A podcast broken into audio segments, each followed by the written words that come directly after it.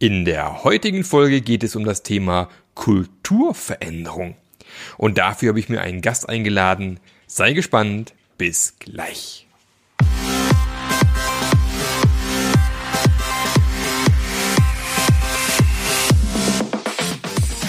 Der Passionate Teams Podcast. Der Podcast, der dir zeigt, wie du Agilität erfolgreich und nachhaltig im Unternehmen einführst.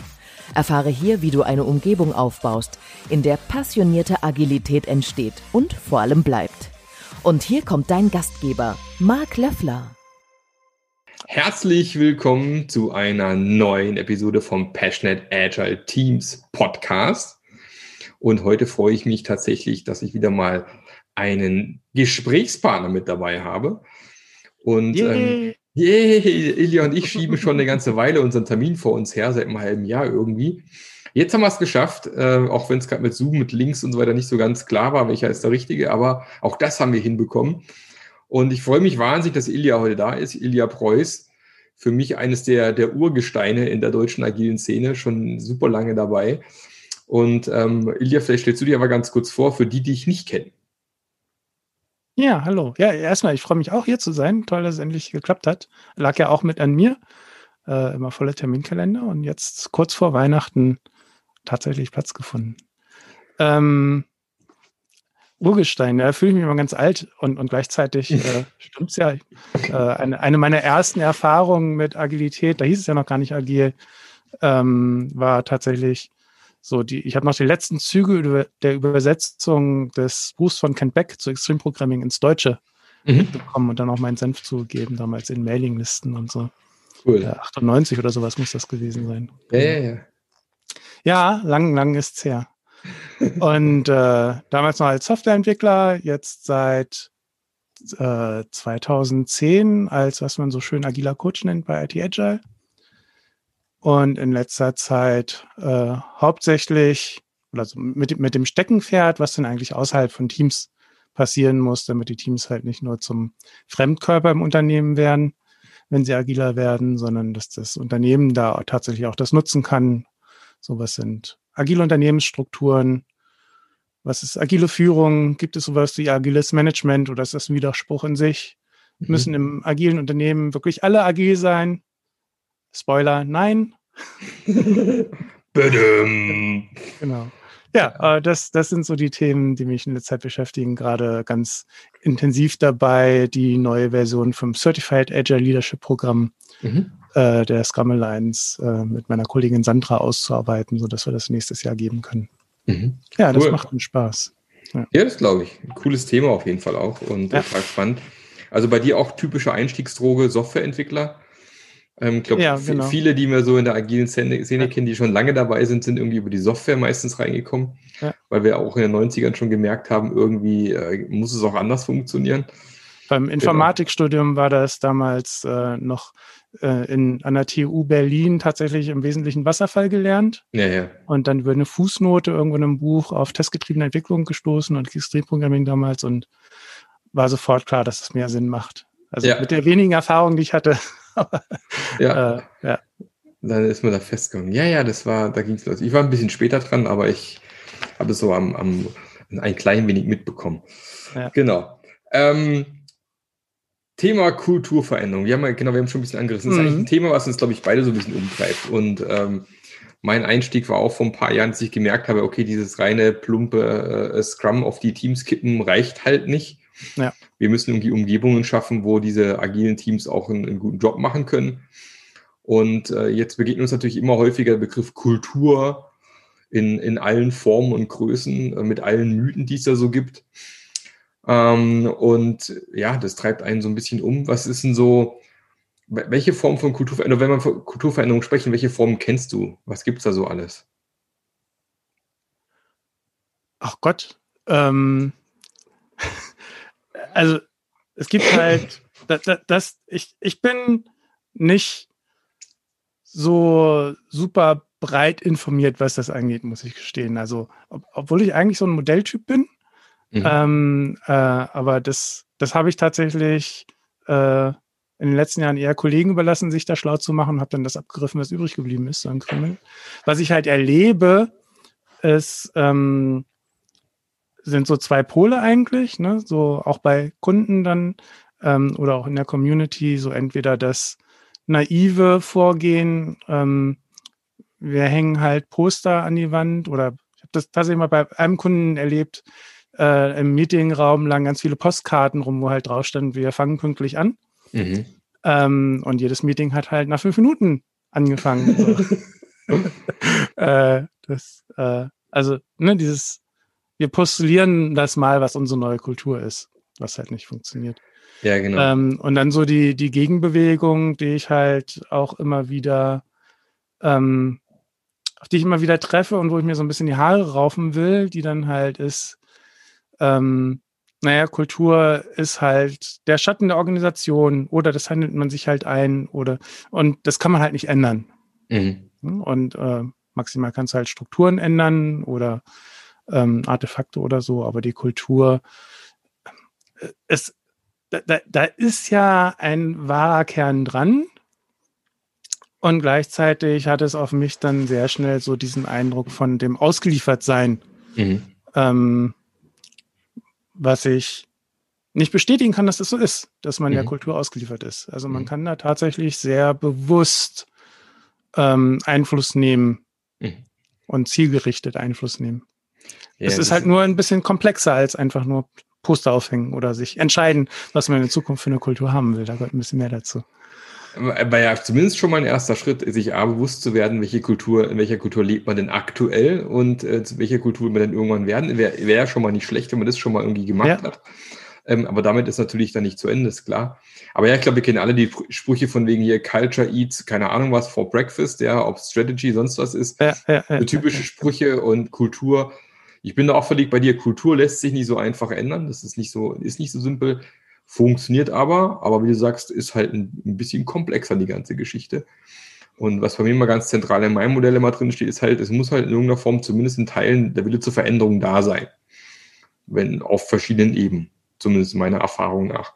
Wenn halt der Wille dann nicht so richtig da ist, so von wegen, macht ihr da unten mal agil und wir da oben bleiben im Eckbüro sitzen, wird schwierig. Wie ist denn deine, deine Erfahrung da? Naja, meine Erfahrung ist tatsächlich, was es gibt so ein paar Annahmen, die dahinter stecken, die das schwierig machen, äh, die Kultur zu verändern. Also es reicht halt, ja, ja ist ein guter erster Schritt, Kultur ja. verändern zu wollen. Äh, müssen wir wahrscheinlich auch noch darüber sprechen, was ist denn Kultur überhaupt? Was, mhm. was ist denn das, was wir da verändern? Ähm, und, und genau davon brauche ich aber halt auch eine Vorstellung, ne, was Kultur eigentlich ist, um zu verstehen zu können, wie ich die ändere. Äh, und ein weiterer Aspekt, den ich ganz häufig sehe, ist, dass jemand versucht, die Kultur von jemand anderem zu ändern. Ne, also, keine Ahnung, als Manager, ne, ich will, die, dass die Kultur in den Entwicklungsteams sich ändert. Ja, genau. Und äh, dann häufig mit der Annahme dahinter, das liegt im Wesentlichen an den, am persönlichen Mindset der mhm. Kollegen. Also die Kultur ändert sich, indem die Kollegen ihr Mindset ändern. Mhm. Äh, und dann entsteht da halt einfach nur so ein, so ein Anspruch oder eine Aufforderung und das äh, verpufft dann halt wirkungslos. Aber dann fangen wir doch da mal an. Würdest, wie würdest du denn Kultur definieren? Ähm, ich, ich, mag die Definition von Ed Schein ganz gerne, mhm. dem Edgard. Ähm, und zwar schau, schaut der sich quasi drei Komponenten an, die mhm. dazugehören. Das eine wären die Artefakte. Das wären genauso was wie Struktur, aber auch Verhalten. Ne? Ein, ein schönes, einfaches Werkzeug, um so mal einen ersten Ansatz an Kultur zu bekommen, ist so die Frage, was tun wir eigentlich immer, was tun wir eigentlich nie? Mhm. Oder zumindest fast immer, fast nie, ne, mit Ausnahmen. Ähm, das ist so ein schöner erster Hebel. Ähm, und dann betrachtet Ed Schein noch die sogenannten herausgestellten Werte, also das, was wir behaupten, was wir für eine Kultur haben oder gerne hätten. Ja. Ähm, was dann aber häufig im Konflikt ist äh, mit den tatsächlichen Werten, äh, den, den, den, den unbewussten Annahmen oder ich, ich äh, benutze auch ganz gerne Glaubenssätze mhm. als Begriff da. Ne? Also ähm, was glauben wir denn wirklich, was sinnvolles Verhalten ist oder was unser Verhalten für Wirkungen hat, mhm. wie wir uns verhalten müssen, um die Wirkung zu bekommen, die sinnvoll oder mal zumindest belohnt wird. Hm? Mhm. Ähm, und da, wo es dann so richtig spannend wird, finde ich, ähm, dann zu erkennen, dass das eine sich selbst verstärkende Feedback-Schleife ist, die da entsteht. Mhm. Ähm, weil, weil das ja letztendlich dazu führt, dass diese Kultur stabil ist. Hast du ein Beispiel? Und, naja, nehmen wir an, wir haben irgendwann mal im Laufe der Geschichte unseres Unternehmens die Erfahrung gemacht, ähm, und das ist jetzt kein zufälliges Beispiel, äh, die Erfahrung gemacht, ähm, dass wenn man nicht genug beim Kunden ist, halt irgendwie der Umsatz einbricht und das halt einen in Schwierigkeiten bekommt, äh, mhm. in Schwierigkeiten bringt, ne? also finanzieller Art. So. Ähm, das ist halt eine Erfahrung, die man gemacht hat, die den Glaubenssatz erzeugt. Es ist ganz wichtig, darauf zu achten, dass wir ausreichend viele Kundeneinsätze machen. Mhm. Ist ja erstmal kein dummer Glaubenssatz. Mhm. Hm? Der führt halt zu einem Verhalten, oder hat bei uns zu einem Verhalten geführt, dass zum Beispiel ähm, Kundeneinsätze höher bewertet werden als ein fachlicher Austausch, als irgendwelche internen Veranstaltungen, als eine strategische Weiterentwicklung des Unternehmens. Ne? Wenn, äh, das heißt gar nicht, dass die, dass die anderen Sachen gering geschätzt werden. Also es ist immer klar, ja, das ist total wertvoll. Äh, aus persönlichem Beispiel, ähm, ich finde Supervision unheimlich wertvoll und wichtig mhm. und habe deswegen eine Community of Practice bei IT Agile gegründet zum Thema Supervision. Wir auch Kollegen gefunden habe, die da mitmachen wollen und wir gesagt haben, wir treffen uns regelmäßig, um zu reflektieren darüber, wie wir Supervision besser machen können, weiter verbreiten können, äh, das noch besser nutzen können. Haben einen Regeltermin eingerichtet und dann hat er nie stattgefunden. okay.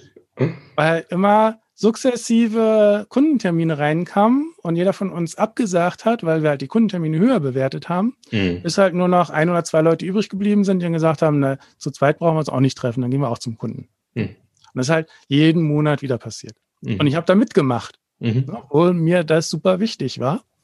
Ähm, aber ich habe die Kundentermine halt höher bewertet, äh, einfach aufgrund dieses Glaubenssatzes, ähm, dass, dass wir halt das Geld brauchen. So, ne? mhm. Und mhm. da stecken noch andere dahinter, dass halt Kunden uns auch wichtig sind und keine Ahnung was. Ja, ja klar. Also es ist komplexer als das.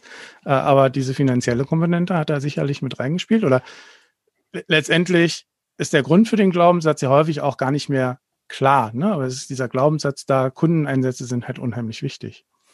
Ähm, und das führt halt auch zu diesen Erfahrungen, ne, dass interne ähm, Meetings abgesagt werden, weil Leute lieber zu Kunden gehen.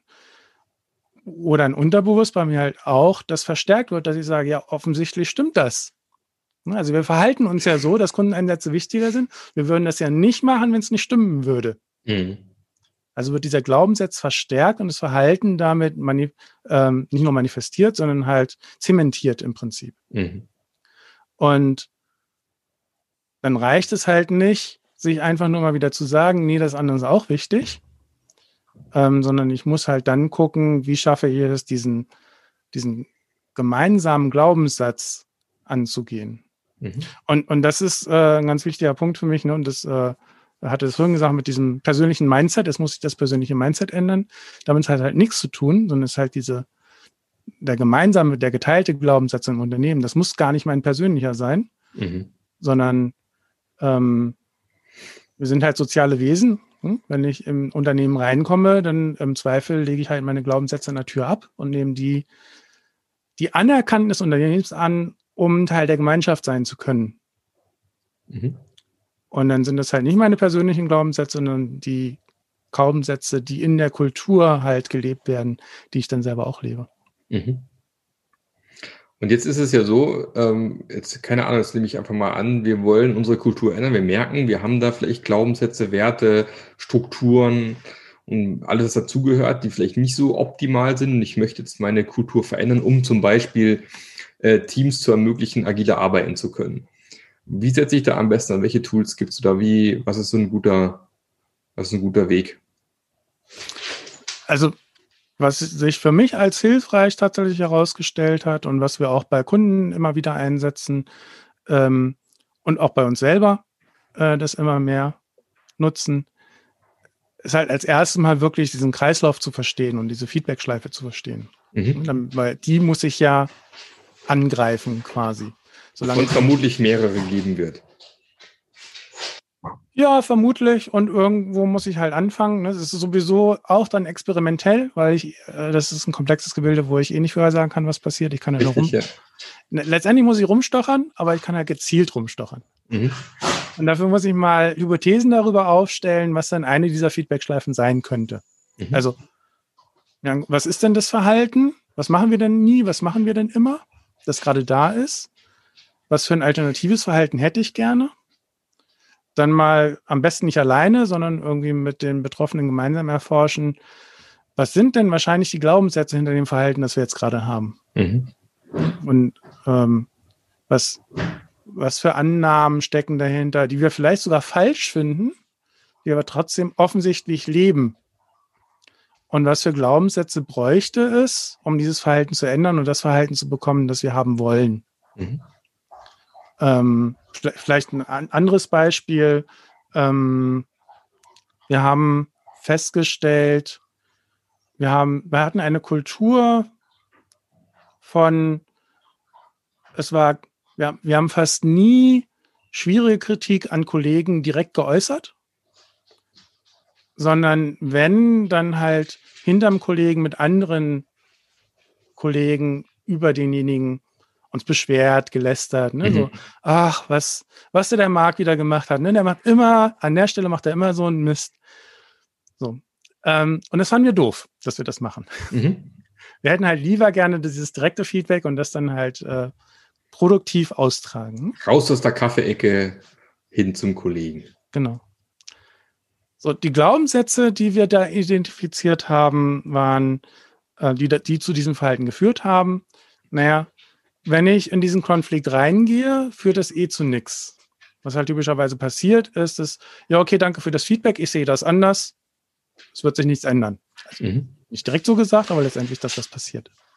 Also es ist nur frustrierend. Ich bin da in den Konflikt gegangen, habe da mich überwunden, Energie reingesteckt, es ändert sich nichts. Nachher heule ich mich eh bei meinen Kollegen darüber aus, dass es so frustrierend war, dann kann ich das gleich machen. Mhm. Also der neue Glaubenssatz, der halt hilfreich wäre an der Stelle, wäre, wenn ich in den Konflikt direkt reingehe, dann ändert sich da produktiv was. Was auch immer das ist, am Verhalten, am gemeinsamen Verständnis oder so. Aber es bringt mir persönlich tatsächlich was, das zu tun. Mhm. Wenn ich diesen Glaubenssatz haben will, können, ist die nächste Frage, was für eine Erfahrung muss ich denn machen, damit ich diesen Glaubenssatz entwickeln kann?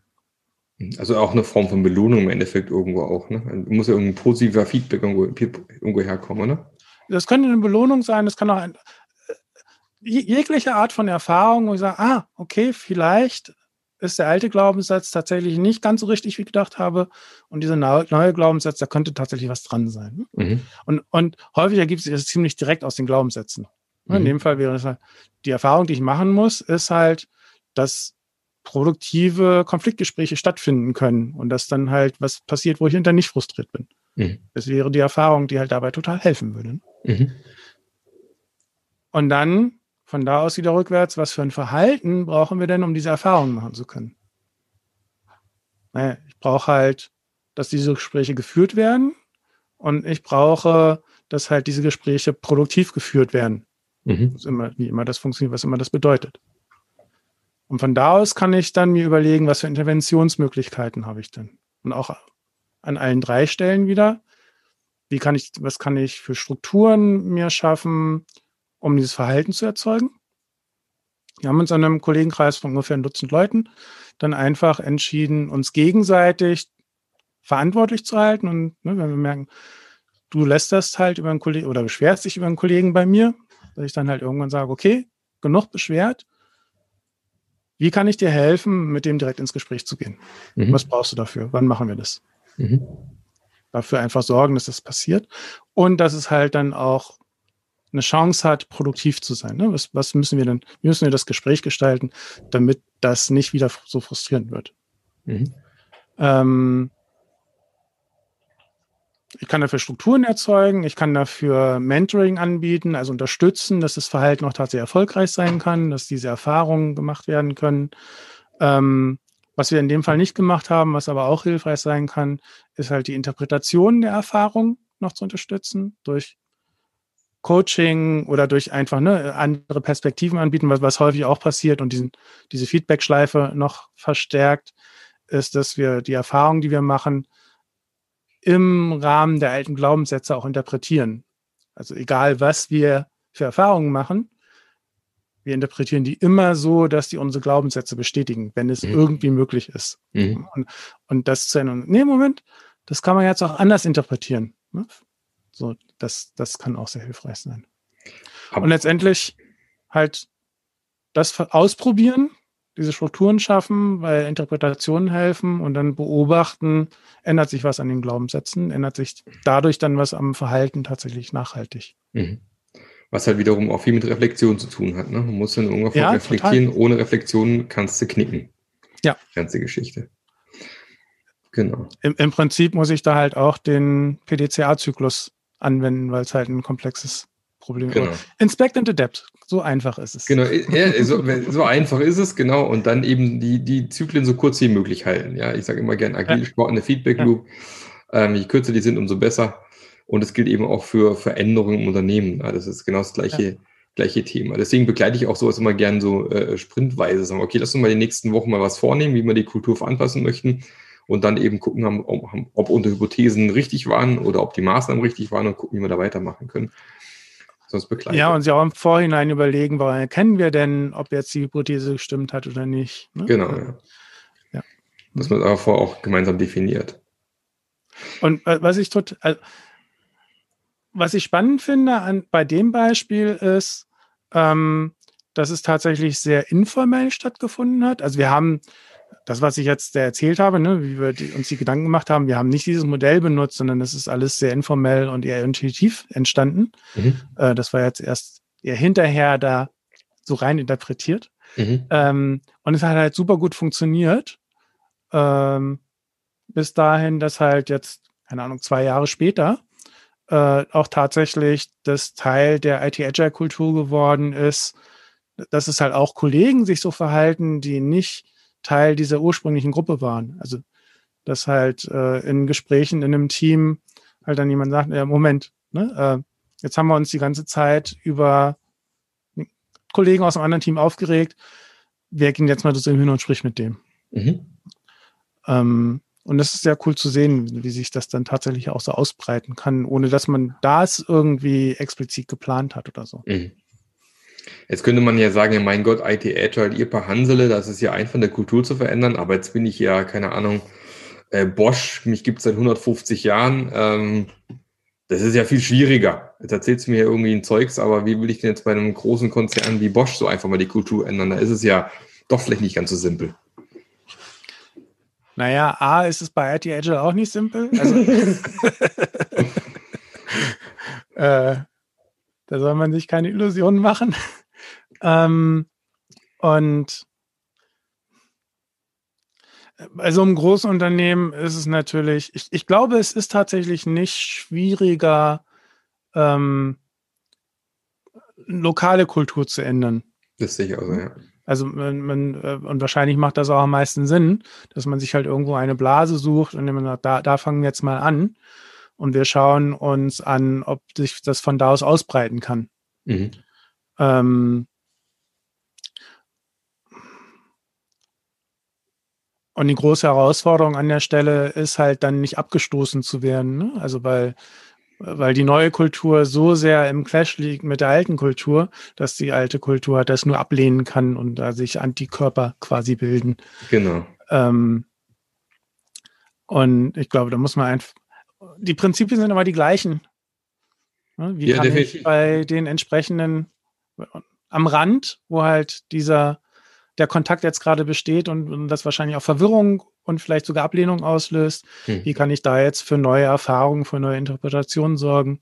Ich muss halt immer wieder da ganz bewusst designen, was da als nächstes gebraucht wird an Strukturen, an Erfahrungen, an Unterstützung durch Mentoring und Coaching. Ähm, ich kann halt nicht davon ausgehen, dass es einfach durch Postulieren funktionieren wird.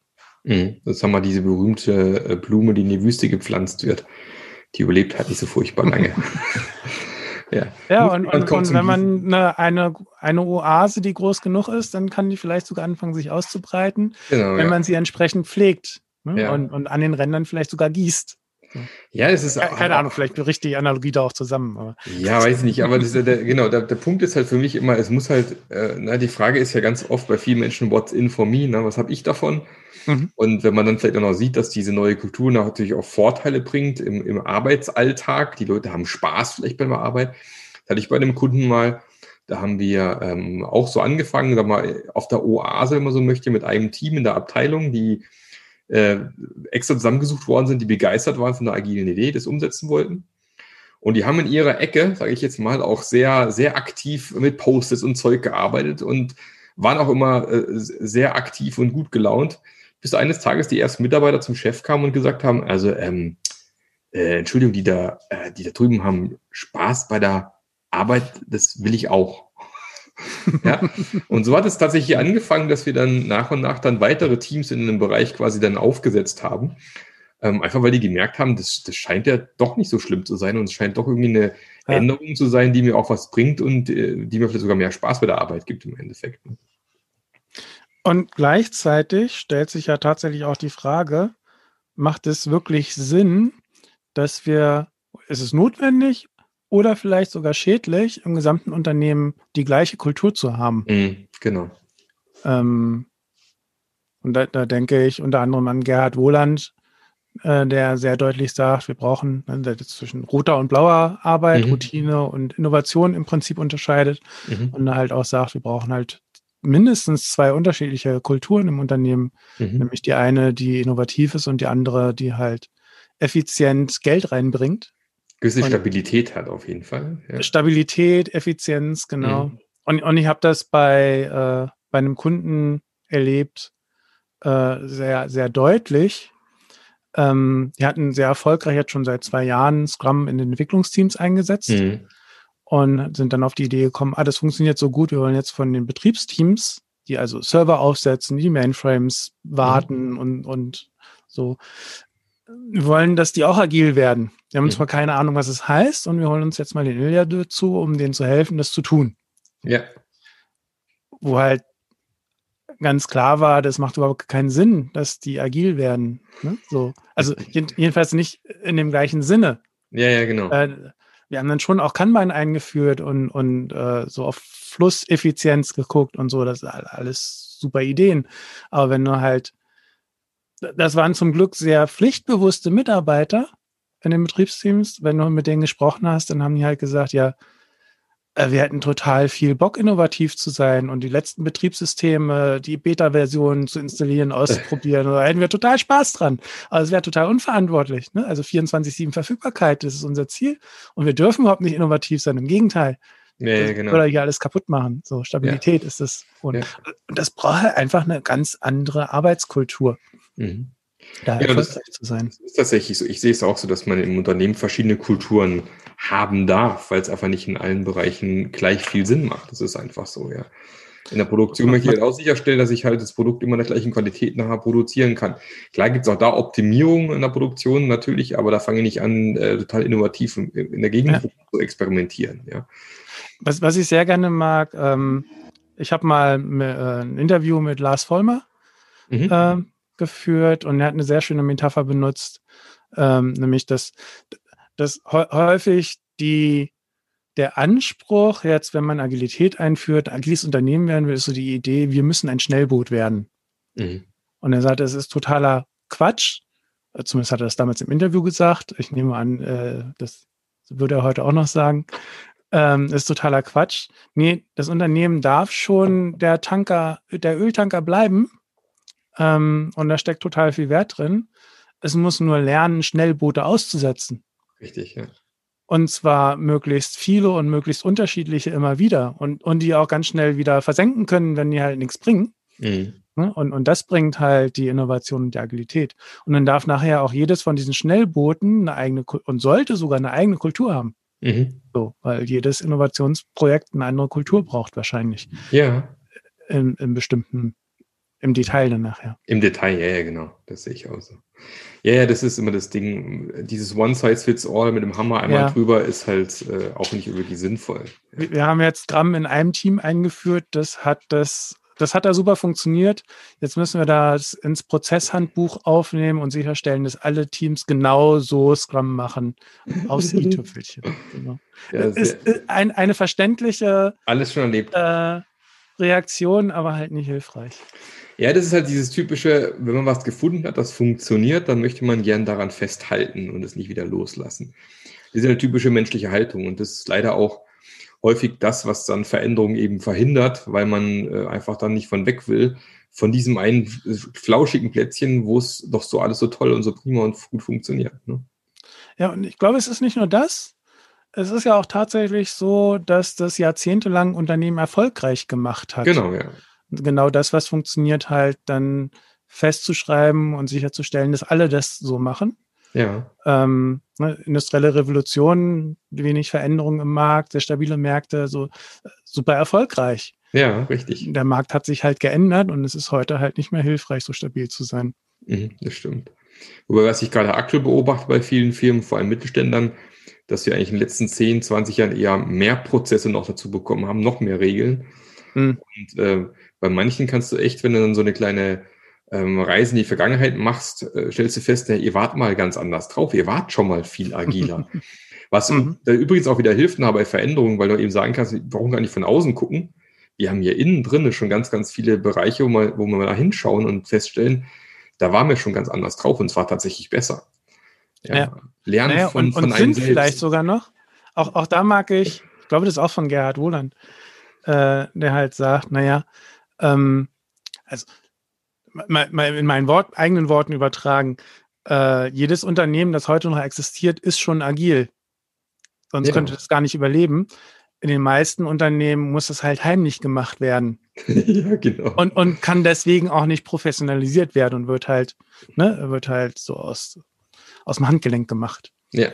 Ja, es ist tatsächlich so. Ich glaube, ich sage auch immer, also wenn ich von meinen passionierten Teams rede, die irgendwie ein Produkt auf den Markt kriegen, das ist halt häufig so, dass sie um den Prozess drumherum arbeiten, weil die einfach das irgendwie hinkriegen wollen. Und dann, wie du sagst, äh, heimlich agil arbeiten, um es irgendwie hinzupacken. Ich habe auch mit letzten Firmen, wo ich angestellt war, da hatten wir auch einen globalen Produktentwicklungsprozess mit Quality Gates und allem drum und dran. Am Ende mussten dann alle Dokumente da sein und dafür habe ich halt gesorgt. Und ich habe aber eigentlich nicht nach diesem wasserfallartigen Vorgehen gearbeitet, sondern halt geschaut, dass die Sachen dann da waren und sie gebraucht haben. Und, ähm, und das ist dieses heimliche, eigentlich unterm Radar irgendwas machen. Ne? Ja. Ich habe mal ein Gespräch gehabt mit einem Abteilungsleiter bei einem großen deutschen Traditionsunternehmen mhm. und der mir erzählt hat, gar nicht so sehr wertend, ähm, dass in seiner Abteilung halt Teams Projekte starten, so U-Boote, mhm. von denen der Rest des Unternehmens erst was mit bekommt, wenn es erfolgreich ist. Mhm. Also auch er weiß nicht, welche Projekte die Teams machen. Er hat auch keinen Zugriff drauf. Die okay. machen halt heimlich irgendwas und irgendwann, wenn die Teams merken, oh, das könnte jetzt funktionieren, dann erfährt er das Rest des Unternehmens davon. Da geht es an die Öffentlichkeit. Ja, ja, ich hab, wenn ich einen anderen Chef mal hatte, der gesagt hat, äh, so, alle äh, Mitarbeiter haben Zeit, bis Ende des Monats ihre U-Boote auftauchen zu lassen und U-Boote, die danach gefunden werden, da gibt es dann Ärger. Das ist so die, gerade die andere, die andere Geschichte eigentlich. Ja, aber da ist doch die, die Reaktion, wie können wir tiefer tauchen, oder? Ja, ja, genau. Also. so ist tatsächlich im Endeffekt die Reaktion, ja. Mit dem Risiko erwischt zu werden, aber ja, ja. Ähm, das ist die Reaktion, die man dann gerne sehen kann. Jetzt reden wir schon eine ganze Weile über über ähm, Kulturveränderung. Mhm. Ähm, und wir sind rein von der Aufnahmezeit sind wir zum Thema ziemlich weit, aber ich würde gerne nochmal ähm, eintauchen in Richtung Agile Leadership. Mhm. Agile Leadership ist ja auch so eine, ich sag mal ganz gemein, auch gerade wieder so ein bisschen eine Sau, die ins Dorf getrieben wird. Ist so ein Begriff, der gerade wieder ein bisschen stärker überall hochpoppt. Mhm. Und ähm, wo man wohl auch so ein bisschen mal, mal genauer hinschauen sollte. Und mich würde mal interessieren, was denn deine Definition von, von Agile Leadership ist. Was macht ein Agile Leader aus?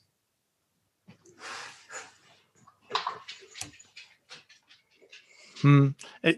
Ich, ich bin jetzt gerade so ein bisschen am Schwimmen, weil ich bin halt äh, sehr in unserem Schulungsprogramm da involviert.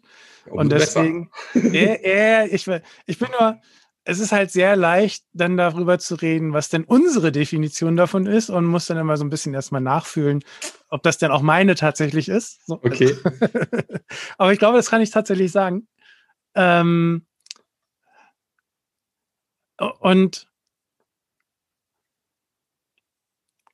letztendlich, damit es kongruent ist, muss es, glaube ich, sowohl, also muss ein agiler Leader jemand sein, der halt Verantwortung dafür übernimmt, dass in seinem Einflussbereich agiler gearbeitet werden kann, da wo es Sinn macht. Mhm. Also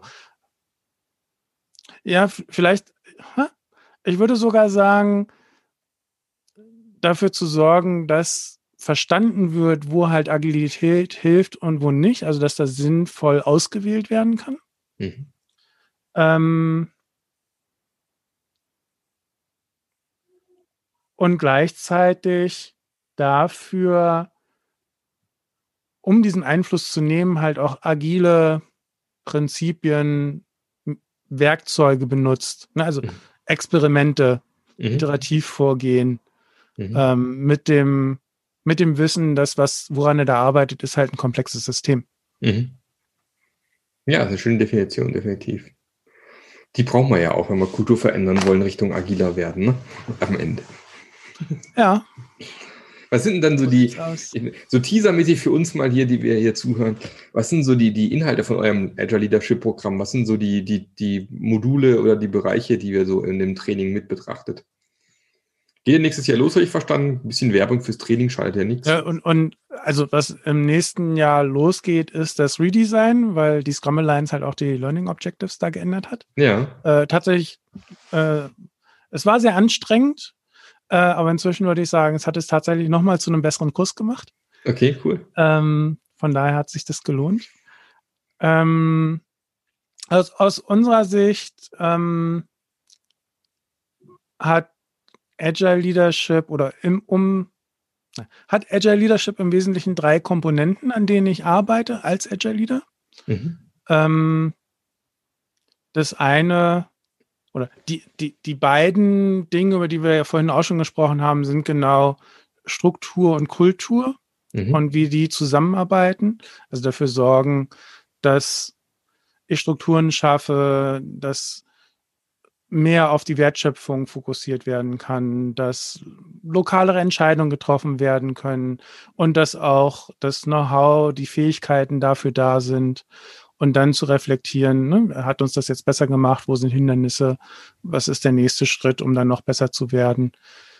Und das im Zusammenspiel mit der Kultur, mit ganz starkem Fokus auf Vertrauenskultur, ähm, was das lokale Entscheidungen treffen halt äh, vereinfacht, dass ich, dass mehr Verantwortung in die Teams gegeben werden kann, dass Verantwortung lokaler übernommen werden kann und auch da äh, die Fähigkeiten für aufbauen, verbessern und beides halt Hand in Hand iterativ äh, immer wieder weitertreiben. Mhm. Und genau und genau das passiert halt nicht von alleine, sondern es muss halt immer wieder Energie von jemandem äh, reingesteckt werden, dass das weiter passiert. Und auch wie ich das mache, also wie ich da Führung übernehme, äh, braucht dann auch nochmal Aufmerksamkeit. Also das Bewusstsein darüber, warum mache ich das eigentlich, was ist drin für mich und was ist, was ist mein meine Motivation, mein Stil, wer, wer bin ich an der Stelle, was für eine Wirkung habe ich, was für eine Wirkung will ich eigentlich haben, wie gut passt das zusammen mhm. und äh, wie will ich, was will ich als nächstes mal anders probieren, anderes Verhalten, vielleicht sogar meinen eigenen Glaubenssätzen arbeiten, um halt mehr von der Wirkung zu haben, die ich gerne hätte.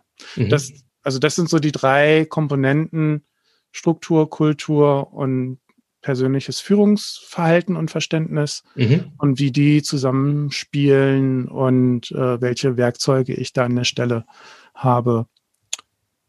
um da halt wirkungsvoller zu sein. Darum geht es in dem Kurs.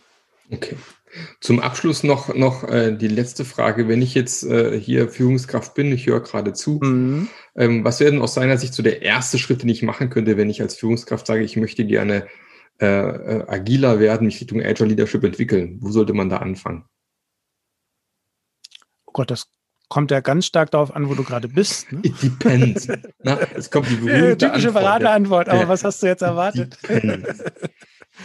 ja, aber dann ist doch vielleicht genau das der erste Schritt, eine Standortbestimmung vielleicht. Ja, ja und äh, also äh, wenn ich, wenn ich mal jetzt von null ausgehe, mhm.